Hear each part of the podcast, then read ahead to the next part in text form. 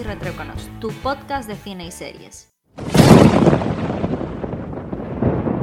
Bueno, pues esta semana toca una semana dedicada a esa cosa que tanto nos gusta y que, tanto nos gusta y que tanto nos funcionó en la pasada edición, que son los tops.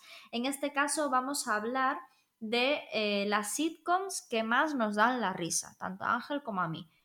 Eh, bueno, voy a hacer así un poquito de Remember para recordaros que ahora en esta segunda temporada, ya lo había explicado Ángel, pero lo voy a volver a explicar, vamos a hacer una semana dedicada a una película o una serie que hayamos visto Ángel y yo y que la vamos a comentar en profundidad, con spoilers, etcétera, etcétera, ¿no?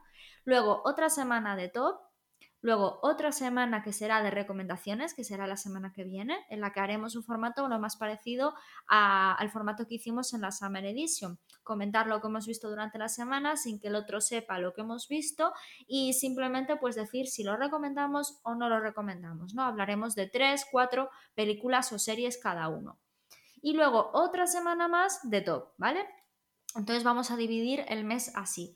Yo creo que puede ser bastante dinámico, Ancho también lo cree, vamos a apostar por este, por este formato durante, durante esta temporada y esperamos que os guste.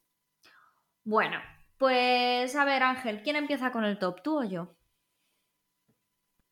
Pues ya que has hecho todas las presentaciones, hola, buenos días, buenas tardes, buenas noches a todos, pues empieza tú con, con el quinto puesto de tu top. Vale, pues yo en el quinto puesto de mi top y me voy a ganar muchos haters. Bueno, si tuviéramos más oyentes tendría muchos más haters, pero bueno, lo voy a decir igualmente. Ya tienes un hater que soy yo y no me aprecias lo suficiente. Ya sabes que te aprecio al que más. Al que más. Bueno, eso. En quinta posición yo pongo eh, Friends. Vale, ya sé que todo el mundo lo tiene en primer lugar porque Friends es la serie que más ha significado. Vale, a ver, yo os comento lo que me ha pasado a mí con Friends. Friends a mí nunca me ha enganchado, nunca me ha enganchado, nunca llegó, nunca me hizo tilín, ¿no? Y, hace como tres años, sí, tres años, sí, cuando estaba en Granada, sí, cuando hice el máster, em, le dije a Ángel, venga, me voy a poner con Friends, Ángel, porque es que, joder, soy la única de mi generación que no ha visto Friends y la vi.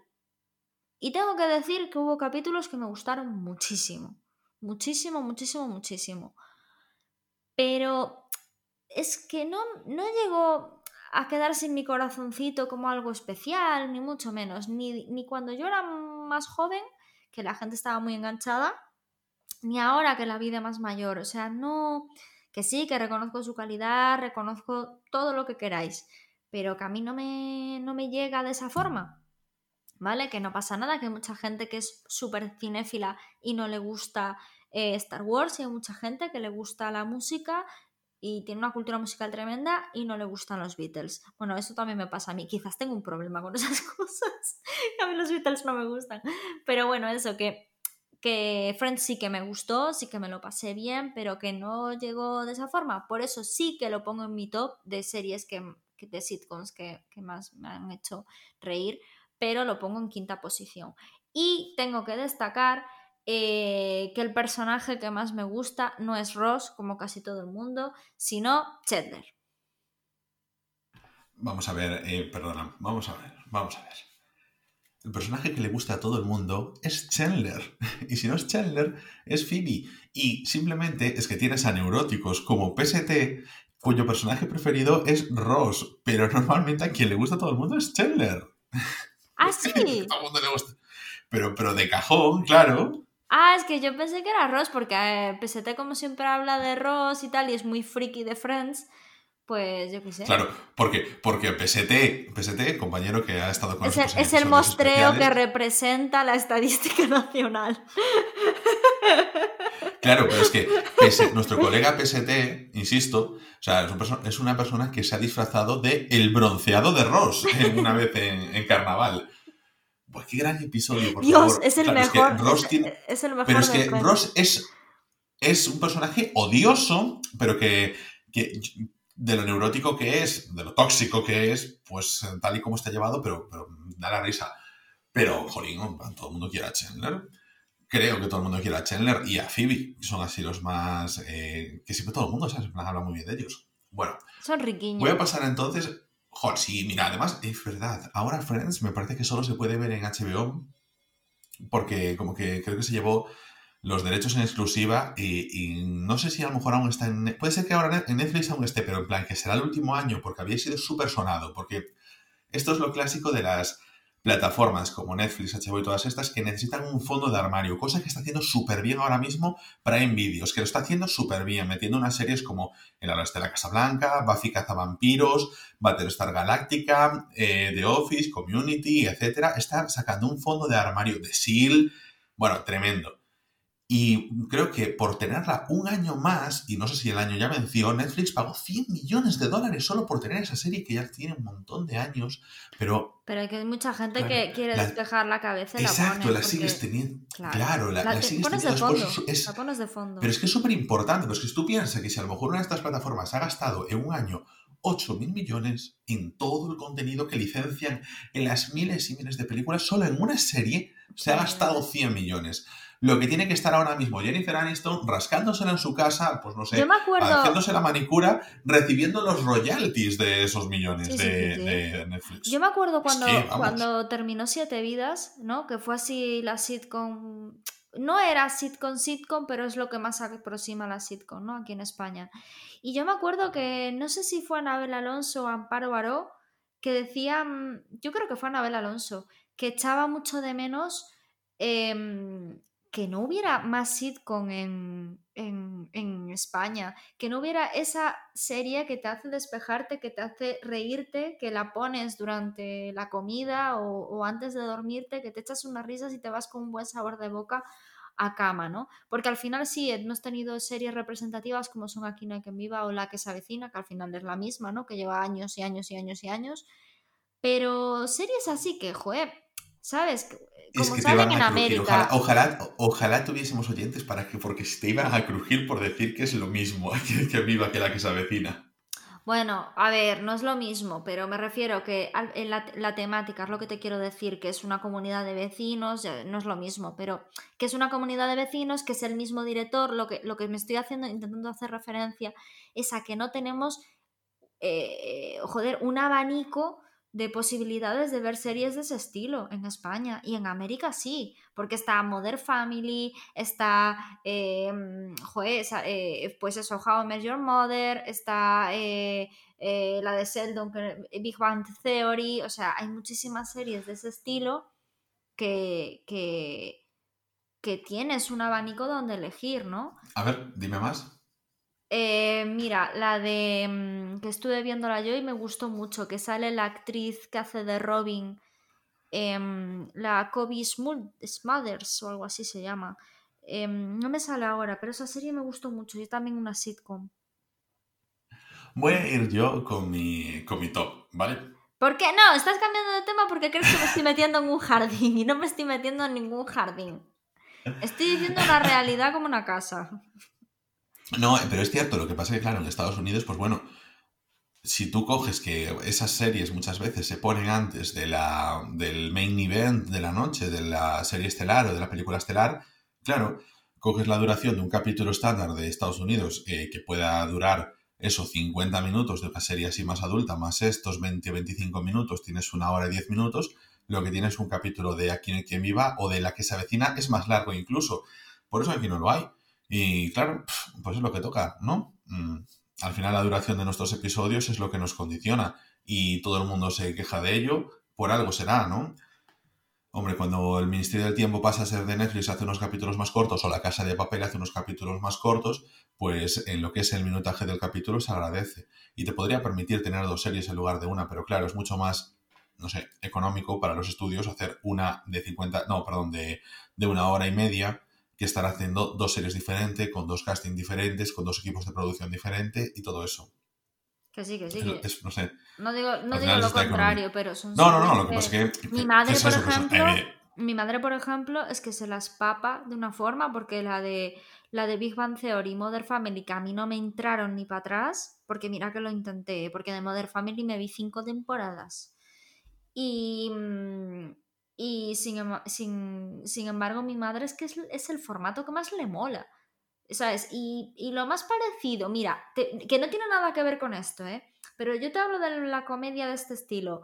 Eh, Ilustres Ignorantes, por ejemplo, que lleva tropecientos años y al final no es una serie de televisión, está claro, no es comedia en directo, improvisación, todo lo que tú quieras, pero al final es siempre lo mismo tipo cámara café, ¿no? En un formato reducido, cortito y que lo, dedicas a reírte y a pasar un rato eh, agradable, eh, de risas y ya está, ¿sabes? Que lo pones, pues eso, nosotros a veces los tres ignorantes lo ponemos mientras comemos, mi pareja y yo. Entonces, no sé, que yo echo mucho de menos ese tipo de comedia. Muchísimo, muchísimo. Nada, era simplemente eso. vale, me parece correcto. ¿Y sabes qué? Que no solo me parece correcto, me parece genial porque me das pie a introducir lo que será la primera mención especial del top de la segunda temporada. Y la voy a hacer yo, no la vas a hacer tú. Mira, en esta ocasión es que, bueno, tenía te digo, tengo como nueve, series que quería meter, pero esta precisamente, como no se adecua al minutaje y tú la has mencionado, la quiero tener como mención especial. Y no es otra que Cámara Café, claro que sí, jolín, es que me parece un serión que tenemos aquí en España. Y además ese formato de sketch que precisamente era lo que, justo lo que estábamos hablando tener algo antes de los programas principales, en este caso que Telecinco, yo qué sé, lo echaban antes que el comisario, alguna de estas cosas. Yo es que esas no las veía. La echaban antes de, las series básicas, de, o sea, de las series principales de prime time de Telecinco. Justo antes. Claro, lo que viene siendo que, por ejemplo, en la sexta el espacio que ocupa el intermedio, por ejemplo, o el hormiguero, pero eso pues con, mejor con una serie. Claro, exactamente. Pues aquí teníamos Camera Café, que al final eran sketches de cinco minutos que yo me partía con ello y sobre todo es esa cultura de oficina, yo creo que se llevó muy bien aquí en España, esos personajes muy icónicos, una buena cantera. No sé, yo lo, le, agradecía mucho y recientemente aún estuve viendo unos cuantos. Además que es un formato que, que aguanta bien el paso de los años en general, porque los personajes casposos están todos los años en todas las empresas y a medida que te haces mayor y dejas de ser, porque claro, yo lo veía cuando era un niño y Ahora pues trabajo en una oficina y claro, ves ciertas cosas que dices tú, madre mía, 20 años después mayor, o 15 años después. Te haces mayor y te das cuenta que la decadencia de Cámara Café o de, o de Aquí no hay quien viva y la que se avecina es real, es verdad. Todo era cierto. A mí eso de que en la tele y en las pelis todo es mentira, no, es verdad. todo real. Claro, tú solo tienes que dejar que pase el tiempo. Tal cual. Jolín, pero es que por ejemplo, en Aquí no hay quien viva el personaje de Andrés Guerra me parecía el más icónico de todos. Esa, esa representación. Bueno, pero es que era una representación del español de, mm, e, ejemplificado en ese momento. Sí, sí, Entonces, bueno, no sé, y a día de hoy, que con las, eh, con las reposiciones y tal, que se siguen viendo, y sigo viendo, le digo yo, y sigue habiendo un montón de gente así. Un montón. Bueno, en fin, esta es mi mención especial y vaya, qué extraño que hayamos dicho, pues vamos a hacer los tops eh, separados porque cada uno tiene sus menciones, pero voy a coincidir contigo en otra cosa. Número 5 de mi top, Friends. ¿Y por qué la pongo aquí en mi número 5? Porque pese que a mí me llegan a mucho y Friends es una serie que además le tengo un cariño muy muy especial, yo lo veía furtivamente en Canal Plus esos mediodías cuando estaban sueltos, cuando en España se echaban capítulos, luego Canal Plus se codificaba y todo eso, pero eso lo tenían abierto y luego pasó a 4 y en esos momentos en España aún no teníamos ese concepto de temporadas. Esto ya lo hablamos en alguna ocasión en este podcast. Pues entonces, claro, las series pues se maltrataban. Saco un capítulo suelto de una temporada, luego de otra. Claro, en una está Ross y Rachel están juntos y en otra pues está, mm, no sé, Rachel con Paolo o alguna de estas cosas. Entonces, mm, bueno, no te tenía esa coherencia, pero yo sí que tenía ya esa vinculación a esos personajes, ya en ese momento me gustaba mucho Phoebe precisamente, me gustaba muchísimo Chandler, eh, eras más niño, te hacía mucha más gracia Joey, y luego cuando ya la coges, porque yo creo que con 12, 13 años, cuando empecé la ESO, pues entonces eh, empecé a tener conciencia de bajar episodios, veía eso, lo de 1X07 y cosas así, entonces empecé a darme cuenta espera un momento que te interrumpa. Voy a hacer una lajeada. Que no es Chandler que me gusta, es Joey. Que siempre me los confundo. ¿Veis? No soy nada fan de Friends. Por favor, es que estoy fatal. Eso, eso, eso es mi perro protestando contra ti. Bueno, Eh, entonces, ¿qué pasa? Tienes ahí, eh, empiezas a tener esa conciencia de tener a esos personajes y de tener esas temporadas, les coges esas líneas argumentales y cómo van evolucionando. Entonces, yo, claro, yo Friends, ahí sí que ya la vi entera, mm, de esta que la tuve mucho tiempo descargada y me la iba reponiendo, me la tenía ahí de fondo en muchas ocasiones y me acompañó durante el instituto, me acompañó durante la universidad, finalmente cuando apareció Netflix, pues aún me la volví a ver otra vez más y sí que es una de esas series que a lo mejor que me la he visto sus 10 temporadas eh, varias veces y no puedo decirlas de muchas series, pero son momentos en los que tienes unas arrancadas y dices, bueno, pues venga, voy a por ello. Y tiene una temporada 2, 3, 4 y 5 que están en su pic total, que esa temporada en la que, creo que es la temporada 3, si no me equivoco, en la que cambian los pisos de Chandler y Joey como el de Mónica y Rachel y parecen una serie de capitulazos de brillantez tras brillantez tras brillantez. A ver, es obvio, son 10 temporadas. Es muy complicado mantener el nivel durante todas ellas. Y yo ya lo había comentado en una ocasión aquí en el episodio. Muchas veces influye en cómo te ha entrado a ti la serie, o sea, la de predisposición que tengas, el momento en el que te pille y todo eso para cogerle cariño. Porque yo la he puesto de número 5 y no precisamente porque le tenga poco cariño, pero creo que hay otras para mí que me han tocado, a lo mejor es en otros momentos, que sin ser tan buenas, porque para mí esta es, no sé, Sí que la pongo un top 3 de, las que yo he visto que me parecen mejores guiones y sin embargo la pongo un top 5 para mí porque pese a ser muy importante y muy recurrente, creo que hay otras que me merecen mayor protagonismo en mi vida que, esta serie. Así que bueno, este es mi, quinto puesto en el top. Ana, vamos con tu cuarto.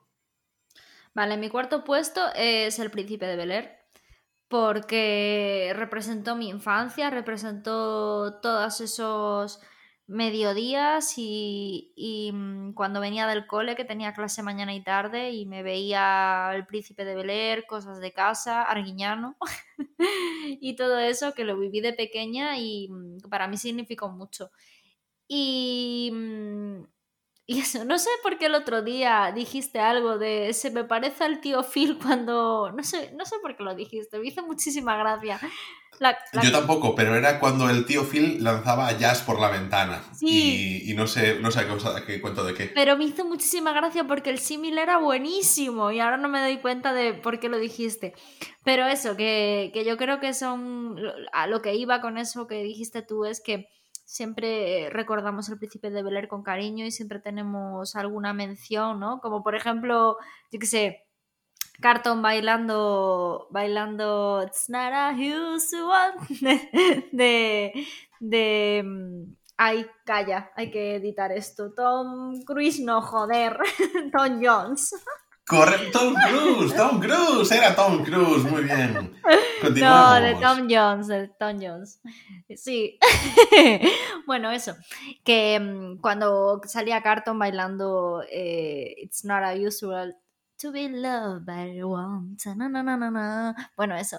De mm, Tom Jones, que para mi hijo, pues no sé, representó, representó una infancia y a mí me gustó mucho. Y mi personaje favorito, yo creo que el que más sobraba, o sea, mi, mi, personaje que no era mi favorito y el que más sobraba para mí era precisamente el protagonista Will Smith, porque yo creo que todo el resto del elenco eh, tenía muchísimo más punch y muchísima más carisma que, el propio Will Smith, sin desmerecer a Will Smith porque hacía un papelón y a mí me encantaba, ¿eh? Pero que... Y el más inteligente de todos, porque se quedó con su nombre y se quedó con esos royalties cuando no era nadie. Y lleva viviendo, bueno, no es que viva del príncipe de Bel Air, pero podría haber vivido del príncipe de Bel Air toda su vida. Will porque creo que los demás, sí.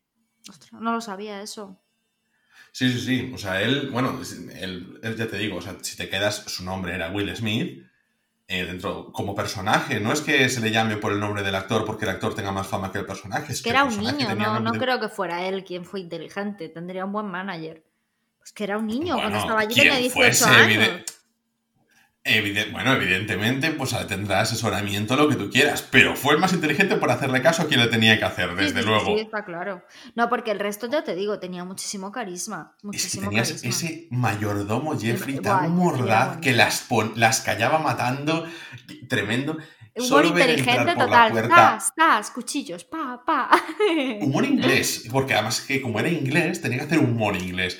O ver llegar a Jazz por la puerta y saber cómo iba a acabar eso y simplemente cómo se iba desarrollando la escalada de tensión. Iba directo a la nevera. Tío Phil... es que muy grande, ya, por favor. Todos tenemos amigos así, que vienen directos a la nevera, todos, yo creo que todos. No iba por ti, no iba por ti. No, sí, sí. Yo no me sentí ofendido. Ah, vale. Es que pensé que ibas a seguir. No, no, no, que digo yo, se va a pensar, no, pero joder, que siempre tenemos un amigo eh, gorrón, no.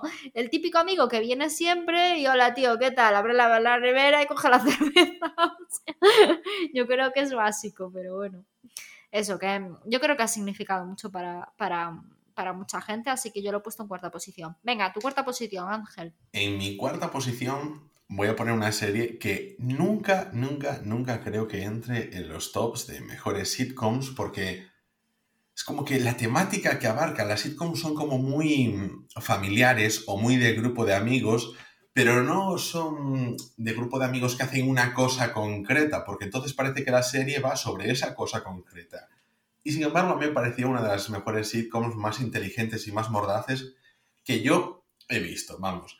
Y no es otra que la recientemente terminada, porque terminó el año pasado, Silicon Valley.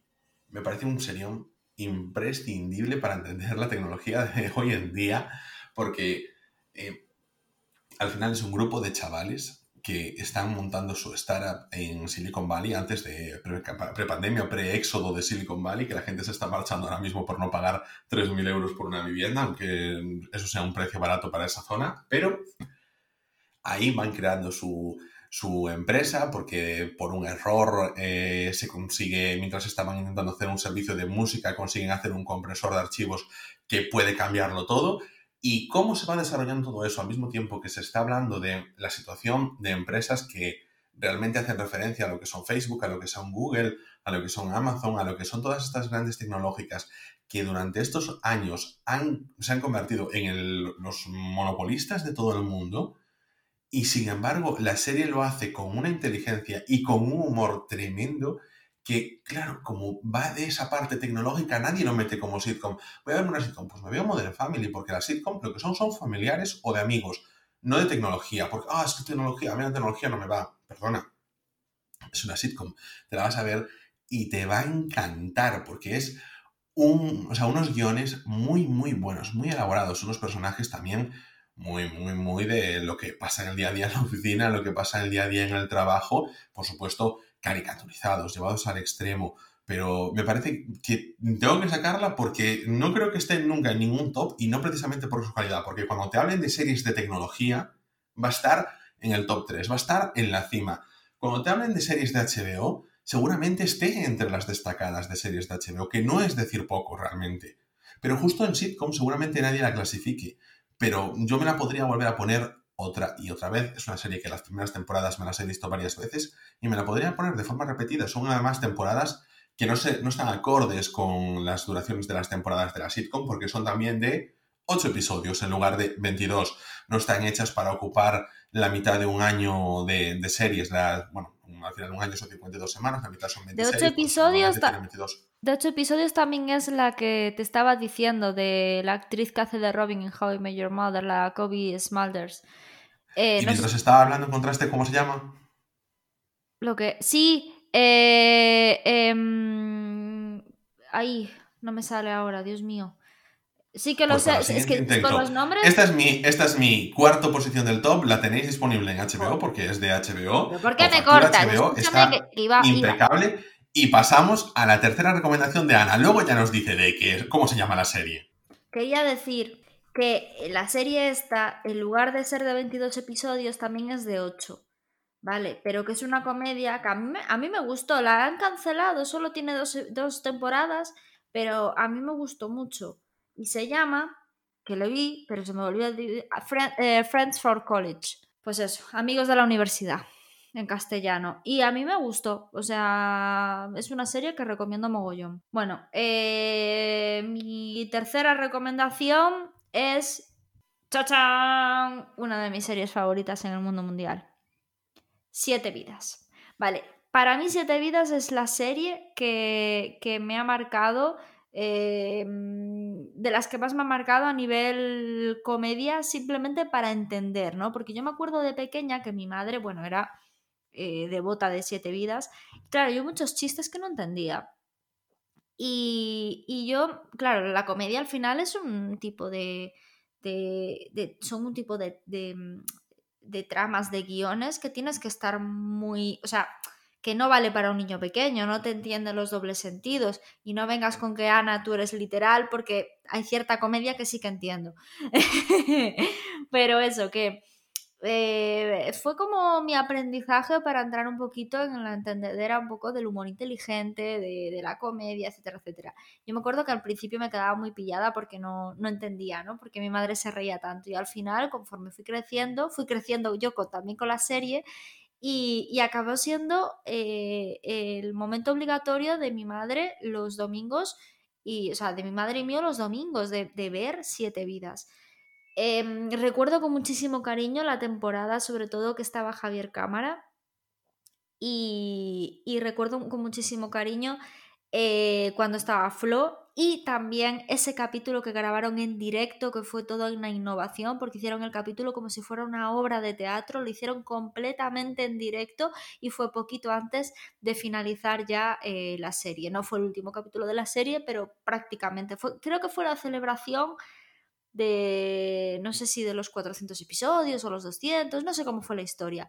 La cuestión es que fue algo eh, inédito y que aparecieron casi todos los personajes que habían estado durante la, durante, mm, durante eh, la serie, ¿no? Apareció Javier Cámara, apareció eh, una Paz Vega a través de una pantalla, apareció Tony Cantó, o sea, todos aquellos personajes que habían abandonado la serie.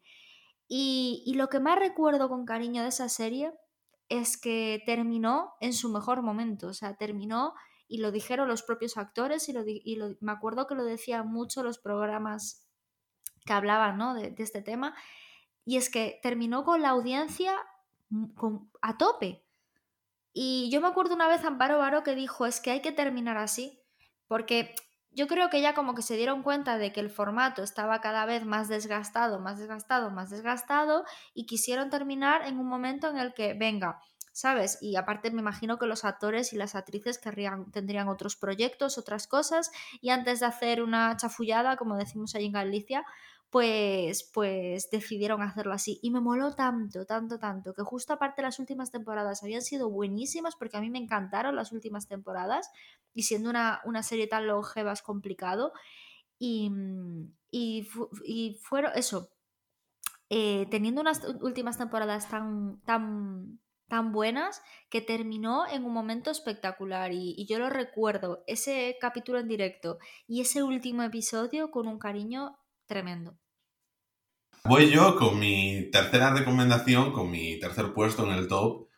Y, a ver, es una serie que, que para mí no es que ocupe, o sea, no es que sea la serie en sí, pero ocupa un tipo de serie que, que, es como Modern Family, ¿no? En plan, este tipo de comedia, con, este, con las cámaras grabando, que están ahí en modo estamos haciendo un documental sobre vuestra vida, lo que sea, y yo creo que, que no tiene mejor, o sea, que no puede tener mejor ejecución, porque, eh, bueno, ha, partido de una película, y una película de un director que ahora es conocidísimo por todo el mundo por su calidad, por estar en The Mandalorian, por haber dirigido Thor Ragnarok y estar detrás de, no sé, de, bueno, de taquillazos como Los Vengadores, que está Taika Waititi, el australiano, y en otra serie que lo que hacemos en las sombras.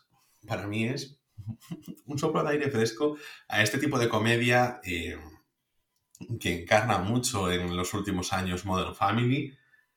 Pero claro, al final es seguir la vida de cuatro vampiros que viven en Staten Island y que están en 2020, 2019, 2020 y cómo se relacionan con su entorno. Pues si hay una junta de vecinos, si tienen que, a través de sus, sirvientes, sus familiares, que es como se le llaman a los sirvientes, relacionarse con el vecindario porque tienen un problema con algo, que les invitan a ver la Super Bowl y como ellos son al final seres que llevan vivos desde hace 300, 400, 800 mil años, pues eh, interactúan con lo que hay ahora mismo en 2020. Ese, o sea, hay, por ejemplo, capítulos en los que a uno de los vampiros, pues mm, les encienden por primera vez el ordenador en un montón de años y les ha llegado un correo de estos de cadena de si no envías este correo a mm, ocho personas caerá sobre ti una maldición. Y como ellos viven mucho el tema de las maldiciones pues se ven inmersos en esas tramas. Esas cosas así mm, ridículas, esa confrontación de gente que viene de otros tiempos y que tiene otras costumbres, pero llevados al tema vampírico que recoge esas modas de los últimos años de películas de vampiros con Crepúsculo y etcétera, hasta nuestros tiempos, es que ya os he hablado de ella, pero hay un capítulo de la primera temporada que es el del concilio vampírico, donde hacen un crossover con los vampiros más insignes del cine, que, es una maravilla, que es que además a nivel de, guion, a, nivel de producción, de dirección, es muy bueno. Cómo juegan a ser falsa serie B, a ser ese falso documental, narrativamente está muy, muy cuidado y, te meten unos toques y es normal. Ahora mismo es una serie en la que todo el mundo quiere hacer cameos porque eh, está muy, muy, muy bien considerada. Y claro, al final de eso tienes detrás gente que, eso, que está ahora mismo en el primer nivel de, la dirección de, de, películas. Y vamos, para mí es, no sé, es el lugar feliz, son otros 20-25 minutos con un opening maravilloso, yo insisto, o sea, viene de una película y la película es muy buena y la serie es para mí mejor que la película. Ha conseguido traer elementos muy, muy importantes que ya se presentan en el primer episodio, como en la, vamos a ver, en la película te presentan a tres vampiros em, que, pues eso, que viven juntos en un piso en Australia, porque es una película en su momento independiente. Y en esta ocasión, pues eso son eh, un vampiro que es descendiente, o bueno, parece ser que es, por decirlo de alguna forma, Drácula, otro vampiro que es también un vampiro bastante antiguo, y su eh, mujer vampira, y como cuentan sus relaciones, ellos además, en la película aparece un vampiro muy parecido a Nosferatu, pero en esta lo cambian por un vampiro energético, que es un concepto súper interesante que trae al siglo XXI a esta, a esta serie que es un vampiro que puede darle la luz del sol, pero lo que te hace es que te consume energía porque te cuenta cosas aburridas, es el pesado de la oficina, es ese cuñado que te rompe la cabeza, que te pide cosas, que te hace eh, agotarte, que, que, solo su mera voz hace que te canses. Y esos conceptos que han conseguido traer mm, y cómo implementan temas como la burocracia, que me recordaba la película de las 12 pruebas de Asterix, me parecen maravillosos, están muy bien implementados y para mí de verdad, es que es mm, verla y poder estar tranquilo, desconectar muchísimo. Y así como ya series como Modern Family, pues como que tenía la fórmula muy agotada, esta está ahora mismo en pleno apogeo, esta primera y segunda temporada, que son maravillosas. Os recomiendo muchísimo, encarecidamente estas series, o sea, esta serie, porque bueno, está en HBO, en serio, dos temporadas brillantes. El capítulo, insisto, del concilio vampírico, para quien le guste el cine, le va a encantar el capítulo siguiente, que es el de la orgía, me parece uno de los mejores capítulos también de, la serie. Y también aprovechad y ved la, película de Taika Waititi, de lo que hacemos en las sombras, el mismo nombre, porque merece mucho la pena. A mí es un género que me gusta mucho, del falso documental. Y es, especialmente son unas películas que están muy, muy bien producidas. Me recuerda mucho también a una película, no sé si francesa o canadiense, que había visto, que era un falso documental que se llamaba Vampires, Vampires. El director era Vincent Lanoux y, me gustaría recuperarla porque era muy desconocida y me había gustado mucho. Me, parto, me parto de verdad con esta serie. Cuando aparecen los hombres, luego no sé, todo maravilloso. O sea, quien me esté escuchando y la haya visto, sabe de lo que hablo y sabe lo maravillosa que es esa serie. Y bueno, yo creo que con esto ya puedo cerrar mi tercera eh, posición del top. Ana, continuamos. Yo la verdad es que tengo bastante pendiente. Primero voy a ver la película, porque la he puesto varias veces y no me ha enganchado nada y tengo que ponerme en serio con ella porque tengo ganas, porque no es la primera persona que comenta eso y, la verdad es que el director lo está petando muchísimo y, me gusta mucho, tiene una forma, no sé, una originalidad, una Thor Ragnarok para mí es una de las mejores películas que se hicieron de los Vengadores. Sí, sí, sí, sí por supuesto, por eh, supuesto. No sé, de Marvel en general. Eh, pero de cajón. Mm. Sí, sí, sí. Yo la pondría. A ver, es que a mí las de Iron Man, las de Capitán América, no tal. A mí, Guardianes de la Galaxia, para mí es el top one. Luego pondría Vengadores. Y, y, y mm, por delante de la 1 y de la 2 y de la 4 estaría Thor Ragnarok. Sí, sí. Hombre, yo. Bueno, vamos a. luego, joder, podemos hacer un top de películas de Marvel. Sí, Sí, venga, lo dejamos es para un buena más idea. adelante. Venga, sí. lo anotamos, venga. Vale, a ver, eh, en el segundo puesto yo voy a poner, es que claro, de estas ya, he- ya he hablado en otros tops que tal, pero es que me coinciden. Yo en segunda posición voy a poner cosas de casa porque para mí el personaje, mira, esto es lo contrario que lo del príncipe de Bel Air. Así como os digo que el príncipe de Bel Air, eh, al final, el personaje de Will Smith, eh, sí, era, era, era el protagonista de aquella manera, pero todo el elenco que tenía es que era imprescindible para que la serie funcionara. Vale, pues aquí pasó lo contrario. Cosas de casa era una serie familiar, eh, una serie pues basada en una, en una familia negra, todo el percal, tiquití, tucutú. Y un buen día deciden poner en un capítulo a un personaje que era el vecino, el vecino friki, que era Steve Urkel. Y lo petó tanto que al final Steve Urkel se convirtió en el protagonista de la serie, pero la serie en ningún momento había sido para eso. Es más, tú ves las primeras temporadas de Cosas de Casa y es de cortarse las venas o aquello. O sea, era insoportable.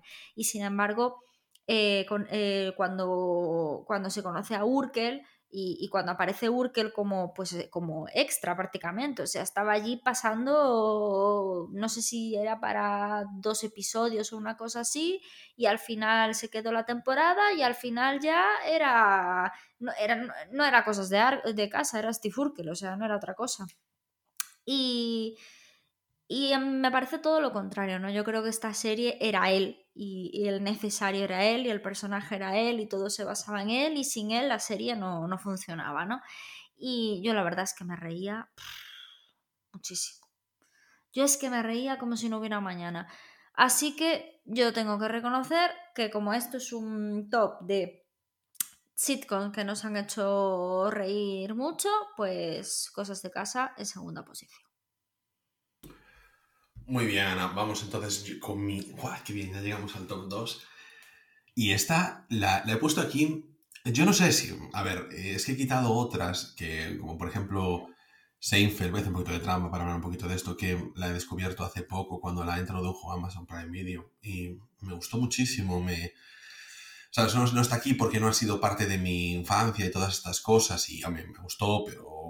Hostia, la, la tengo muy arriba, ¿eh? Me, me gustó mucho ese humor que tiene y me gustó mucho la mordacidad y yo creo que además es menos blanca que Friends y, oye, eso siempre se agradece, pero, pero, tengo que aquí que reivindicar una serie que, una vez más, así como Silicon Valley, si no la pongo yo aquí, no se va a poner porque es muy complicado que a pesar de que encaje en todos los estándares, bueno, en casi todos los estándares de una sitcom, no se considere a una sitcom, a una serie como Futurama, como puede ser, por ejemplo, Los Simpsons. Pero es que en esas series no se piensa, se piensa siempre, evidentemente, en Friends, en Como conocí vuestra madre, Big Bang Theory, Modern Family, pero en estas de animación no. ¿Por qué? Porque ya se considera que en general las series de animación eh, mainstream son series de animación de risa y de 20 minutos, porque casi todas las series de animación son de 20 minutos. Entonces, como que una vez más están fuera de la categoría. Y Futurama tiene unas temporadas que son yo creo que en cierto modo mejores que las grandes temporadas de Los Simpson, que mantiene el nivel mucho más, excepto las últimas temporadas, y sobre todo que está muy, muy vilipendiada por parte de pues, sus nuevos propietarios, Disney, ya que no está en Disney Plus. Mmm, siempre se teoriza sobre por qué no está en Disney Plus, por su contenido mucho más adulto, bla, bla, bla, bla, bla. Los Simpson era muy cantoso no tenerlo, pero Futurama, como que siempre fue así la gran tapada, pues entonces no tanto. Y ahí está a día de hoy, 2020, en septiembre, no tenemos Futurama en una plataforma de streaming a la que podamos tener acceso. Y, y aunque, no sé, nos pongamos como nos pongamos y parece que haya eh, 18.000 plataformas y no sé qué, no sé cuánto, los derechos los sigue teniendo Disney y no la saca porque tiene que tener la plataforma más blanca del universo. Por eso hacen una película como Mulan, donde quieren centrarse en que hay guerras, batallas y no sé qué, y no sale una gota de sangre y quieren no sé, coger películas como un 2, 3 Splash y como de, sale lo de, de las espadas, la lo de las espadas, es que eso nos olvidamos de comentarlo, las espadas clavándose en la barriga de la peña y las espadas salían sin sangre, es que...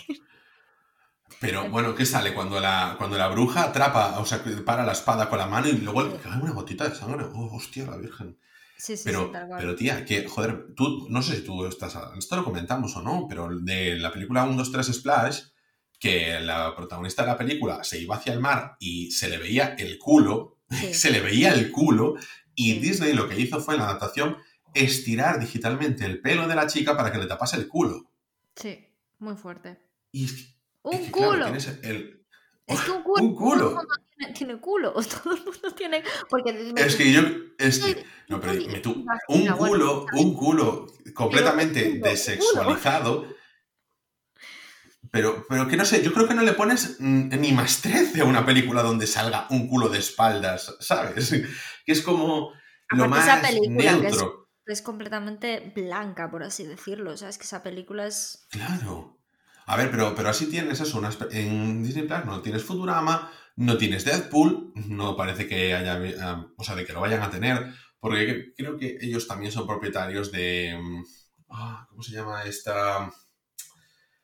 Hulu. No, también tienen parte de Hulu, si no me equivoco, pero eh, tienen otra plataforma eh, FX. FX, sí, bien. En FX, que seguramente en Estados Unidos aparezca un bundle tarde o temprano, que sea Disney Plus más FX más Hulu, y entonces ahí se ponga todo ese contenido para adultos, en plan Deadpool eh, y todas las series de FX, como pueden ser, por ejemplo, Hijos de la Anarquía, que es una serie muy violenta. Entonces, mm, creo que lo intentarán meter todo por ahí, y seguramente, pues oye, si cuadra, metan Futurama y a tomar viento. Que yo, vamos, encantado. O sea, la primera que- plataforma que me traigan Futurama y yo rápidamente la, la contrato.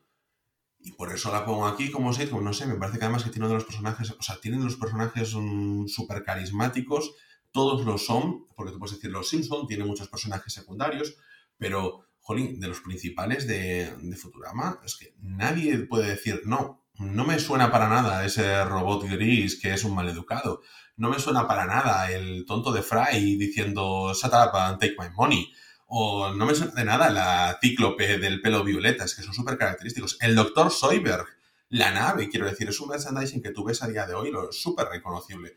Y evidentemente, por más que, que sea una serie que es muy pesada, pero siempre va a estar ahí la referencia de las grandes series de animación, donde por ejemplo ahora se ha puesto Ricky Morty, pero ahí está Futurama. Y donde están las grandes temporadas de Los Simpson, porque tenía unos guiones muy, muy buenos y me gustaría eso, que se pudiese recuperar como es debido, pues para darle un, una segunda vida digna. Y ya está, ese es mi, mi, segundo puesto del top. Ana, top one, ¿con qué cierras tú? Aunque yo ya lo sé, pero bueno, ¿con qué cierras tú? Hombre, por supuestísimo con How I Met Your Mother. A ver, es que para mí es la serie que lo ha significado todo, es la serie que cuando me aburro pongo unos capítulos simplemente para reírme, es la serie que me ha llegado, ¿por qué? Porque el tema de todos los años que dar para ver Star Wars es que me recuerda tanto a nosotros cuando decimos, vemos El Señor de los Anillos, que ahora mismo como vivimos a distancia, pues la ponemos sincronizada de vez en cuando, o, o, simplemente decimos, ¿has visto ya los Anillos? Por ejemplo, tú has visto hace poco la Comunidad del Anillo, ¿no, Ángel? Eh, bueno, quien dice hace poco, pero sí. O sea, este año sí. Yo este año también ya las he visto las tres. O sea, es que es, es que es, ¿sabes? No sé, entro tanto en su tipo de humor, en su tipo de relaciones, en el momento de intervención. Es que, no sé, mola mucho. Mola mucho y me siento identificada y, y el tipo de humor me entra muy bien. No es como el de Friends, que me cuesta bastante más. El tipo de ese tipo de humor me entra bien y no sé, me gusta, me gusta mucho. Esquivando el debate de que es el mismo humor.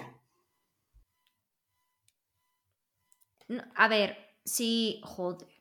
Bueno, mira, yo no entro allá en esos rollos. A mí me entra Juan Major Mother y no me entra. Bueno, me entra de aquella manera Friends. Pero Juan Major Mother me entra mucho mejor. Y ya está. Que nadie ha dicho nada, ¿eh? Nadie no, no, nada. no, ya ibas a, a tocar las, los cataplines. Simplemente dejo caer que es el mismo tipo de humor. Ya está, no dije nada más. Nada bueno, más. Mira, Pero porque eh, tú decías que no era el mismo tipo. En cuanto terminemos de hacer este podcast, me voy a poner dos capítulos de How I Met. Me parece muy bien. Me parece muy bien. Y. Esta. Eh, porque supongo que no vas a decir nada más de tu top 1, a pesar de ser tu top 1, porque eh, yo es realmente que, tampoco eh, tengo eh, mucho. La he comentado ya varias veces en tops. Es que al final me repito como la morcilla.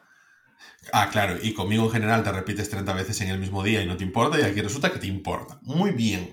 Ay, Pues- Ahora ya sacamos, lo... saca- abrimos el cajón de mierda y hablamos de nuestros problemas de amistad. Yo flipo. Correcto. Mira, vamos a ver, es que, es que lo del podcast... Salva mis Lo del podcast es una farsa. Realmente nosotros no nos llevamos bien. Solo venimos aquí a hacer el programa. Bueno, en el puesto número uno de mi top, la mejor serie. La mejor comedia que yo he visto, la comedia que me ha llegado más al corazón que más que ninguna otra, ya he hablado de ella, es The Office. Y The Office es, seguramente, de mm, la- las, que tengo aquí, de las que he comentado, la única que no he terminado, y estoy a unos poquitos episodios de terminarla, pero vamos lo decía hoy Ana, me da tanta pena terminarla, tanta pena que, no sé, que me arrepiento tanto de haberla visto tan rápido, porque tiene unas temporadas, tiene desde la temporada 2 a la temporada 5 uf, una creatividad, un, no sé, unos pics tan grandes, pero de esto de levantarme, aplaudir, llorar de la risa, tener que pararla para comentar, para mandarle un mensaje a PST que, ya él ya la había visto y decirles que estoy viendo esto y no me lo creo, no puedo estar riéndome tanto, no puede parecerme tan maravilloso. Como unos personajes así se hacen ese hueco en tu corazón de una forma tan... y que, no sé, yo no, no, no me veo reflejado en ninguno de ellos ni nada por el estilo y sin embargo, ese acompañamiento que te hacen y cómo han conectado conmigo es que es maravilloso. Y yo entiendo que muchísima gente ahora mismo en la pandemia pues se ha hecho con The Office porque es cuando la han vuelto a poner disponible aquí en Amazon Prime Video. Y no es para menos. Es que no es para menos porque he visto ya muchísimos eh, podcasts en los que están hablando de The Office, reviews en YouTube de The Office y un montón de gente que la ha descubierto ahora. Y como siempre, benditas plataformas que de repente te traen series como estas porque claro, al final si la primera temporada no encontraba su tono, es difícil entrar, son seis episodios, pero las siguientes son de veintipico episodios. Ay, Ángel, tú me estoy acordando ahora que, hablas de, de Office, de, de verla, de descubrir la tarde y tal.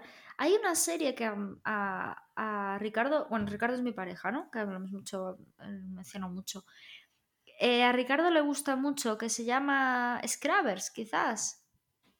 Scraps, que es Scraps. de, de médicos. Sí, y que tiene un humor así muy, muy especial, que por eso a mí no me entró, porque sabéis que yo tengo medio Asperger y tal, pero que no lo tengo, ¿eh? Vamos, diagnosticado no está, pero que soy un poco literal, sí. Bueno, la cuestión es que, mm, es que yo no lo, no lo pillo y no, no fui capaz, pero sí que es cierto que creo que es una sitcom y hablan muy bien de ella también, no sé si la viste. Sí.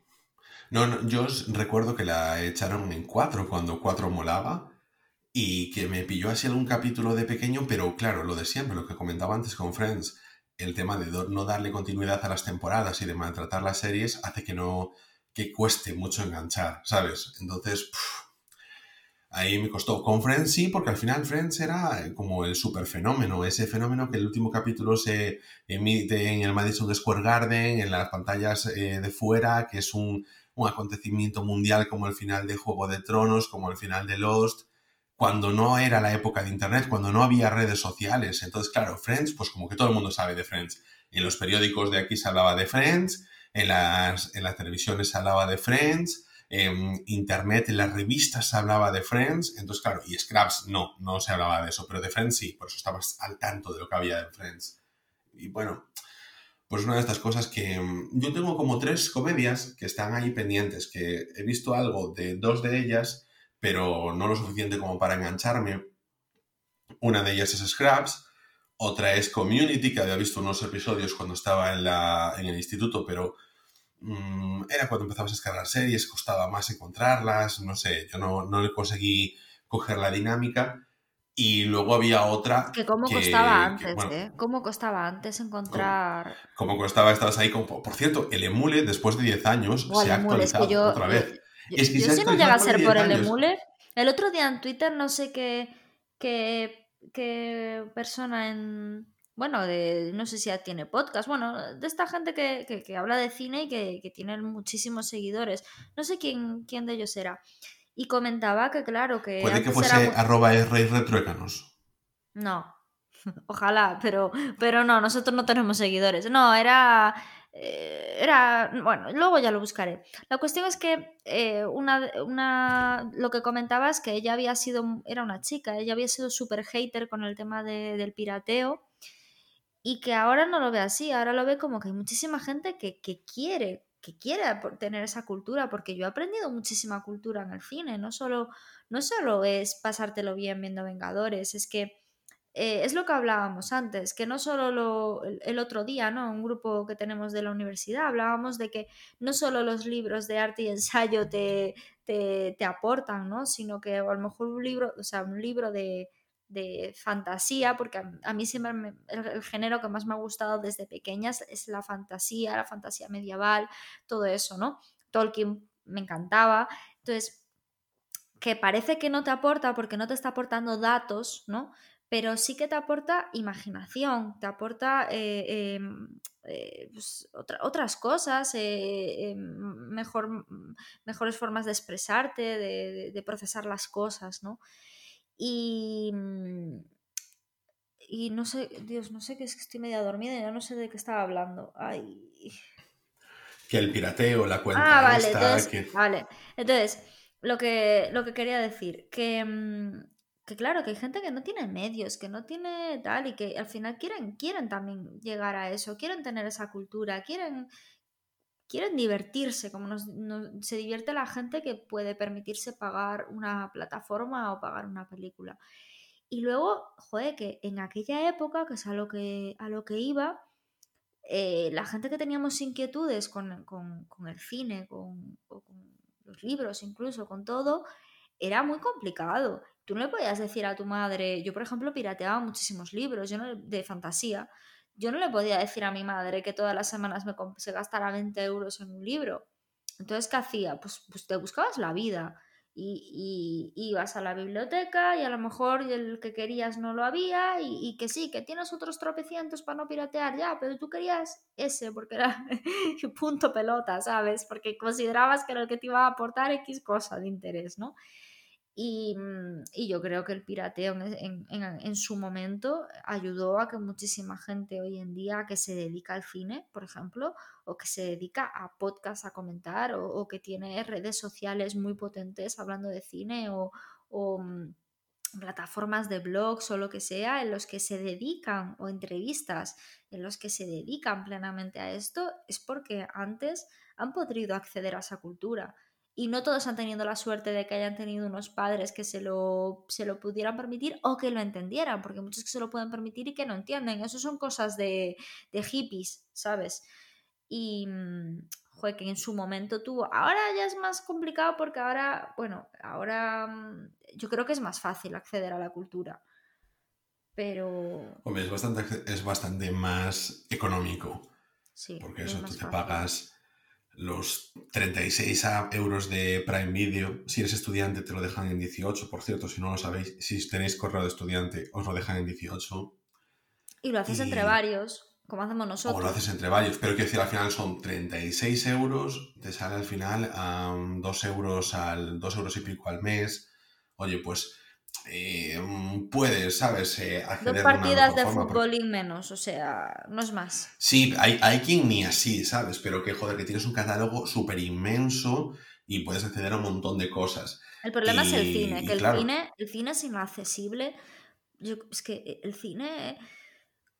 Vamos a ver, tú si quieres ir al cine, tú por ejemplo, Ángel, nosotros estamos solteros, ¿no? y, somos independientes y al final, pues bueno, pues mira, una vez a la semana al cine, vale, pues multiplica 7 por 4, ¿no?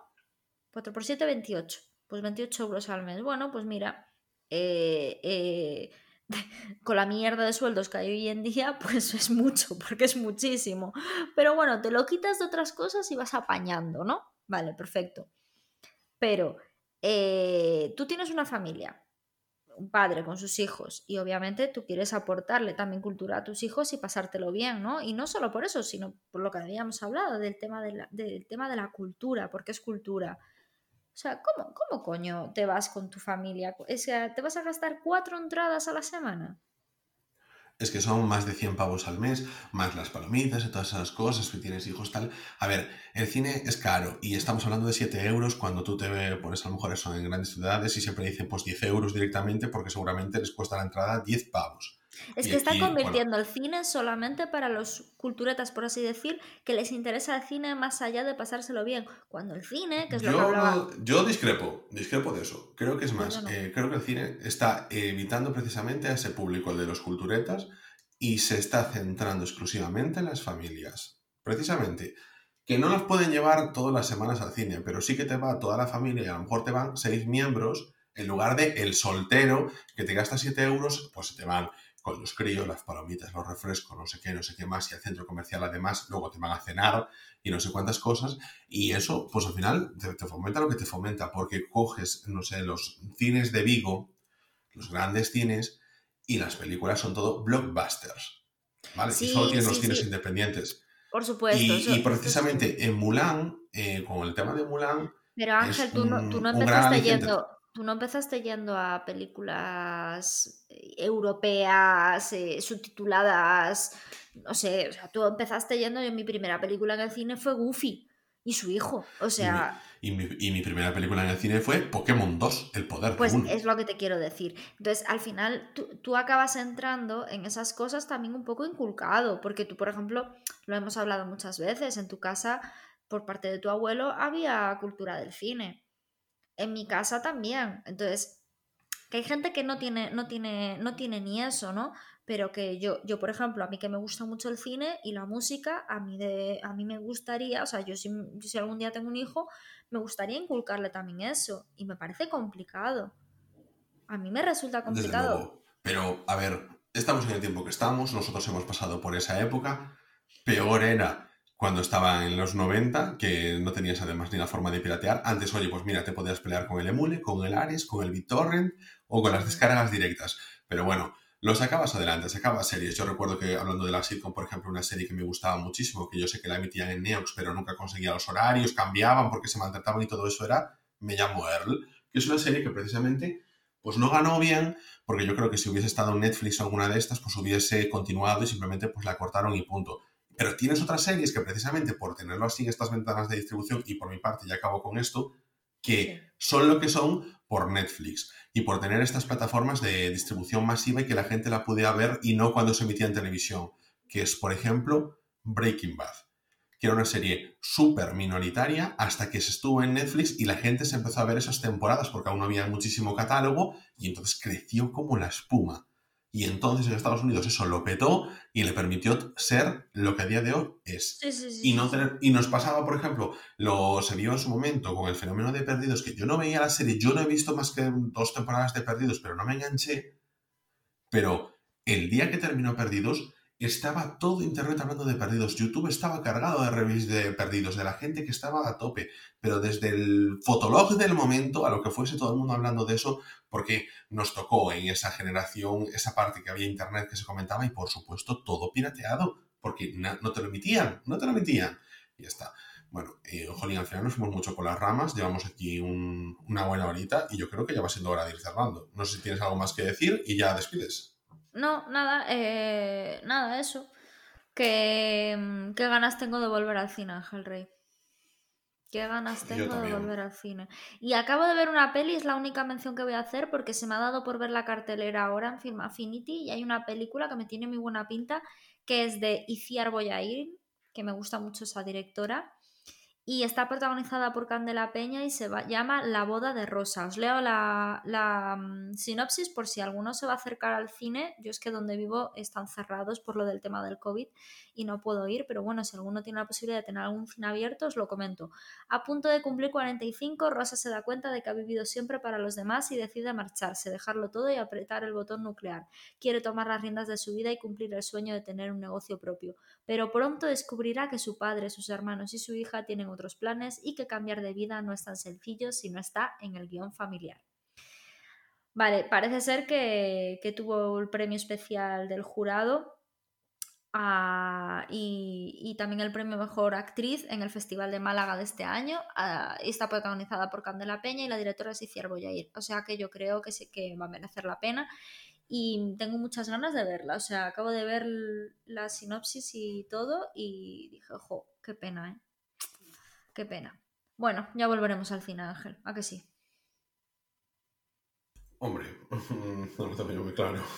Lo peor es que la última que he visto contigo en presencia fue estas navidades que me fui a ver Star Wars 9 eh, contigo, ¿te acuerdas? Y yo la dormí. Sí. Porque yo ya la había visto en el cine. Y te acompañé en plan amiga, pero yo iba dormida. Yo ya iba dormida en el coche. La única vez en mi vida, la única, que me he dormido en el cine. La única. Y es justo, o sea, en 27 años que tengo, la única vez que me he dormido en el cine. Y era porque venía del viaje del Pirineo, todo el rollo hasta Galicia, no sé qué. Y justo es la última vez que hemos ido al cine, Ángel. Ya ves, ¿eh? Si hubiese sido la última vez cuando vimos Interestelar. Bueno, vamos terminando de ¿no? sí, voy a despedir esto entonces. Bueno, pues esto ha sido todo por hoy. Espero que os lo hayáis pasado súper bien, que os haya gustado. Y nos vamos a ver en siete días. Lo próximo va a ser eh, las recomendaciones, como, como expliqué antes, eh, parecido a, a, la edición de Summer Edition. Vamos a hacer unas recomendaciones cada uno y breves, sin spoilers, de, o no recomendaciones de las cosas que hemos visto durante la semana Ángel y yo. Pero hasta entonces recordar que estamos disponibles en Spotify, en Evox, en Apple Podcasts y en casi cualquier aplicación de podcast. Podéis contactar con nosotros en arroba y retruécanos, la cuenta oficial del podcast en Twitter. Yo soy Ana Laje. Y yo soy Ángel Rey. Y nos vemos en siete días aquí mismo, en Rayos y Retruécanos, el podcast.